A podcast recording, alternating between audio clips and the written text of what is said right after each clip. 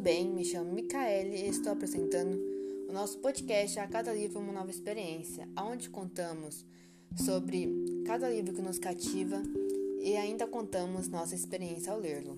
Dessa vez vamos comentar sobre o livro Querido John, do Nicholas Sparks. Nele está a história do John, um jovem soldado que está passando sua licença em sua cidade natal, Carolina do Norte.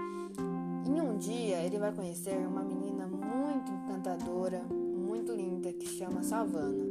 Ela é uma jovem universitária que, logo de primeira vista, ele já se apaixona por ela. Ao longo do enredo, a gente vai encontrar ciúme da distância, pois ele vai voltar para a guerra.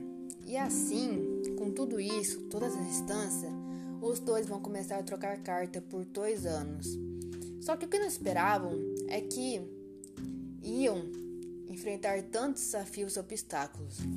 E eu recomendo muito esse livro, porque esse livro ele traz muitos assuntos importantes, como autismo, como relação de pai e filho, como amor e finais. Muito mais sobre finais, como a gente deve respeitar os finais, como a gente deve aceitar que existem finais e como a gente deve aceitar que cada pessoa tem seu ciclo e cada pessoa não vai fazer mais parte da sua vida. Eu acho muito importante. Por isso, eu recomendo muito esse livro para vocês.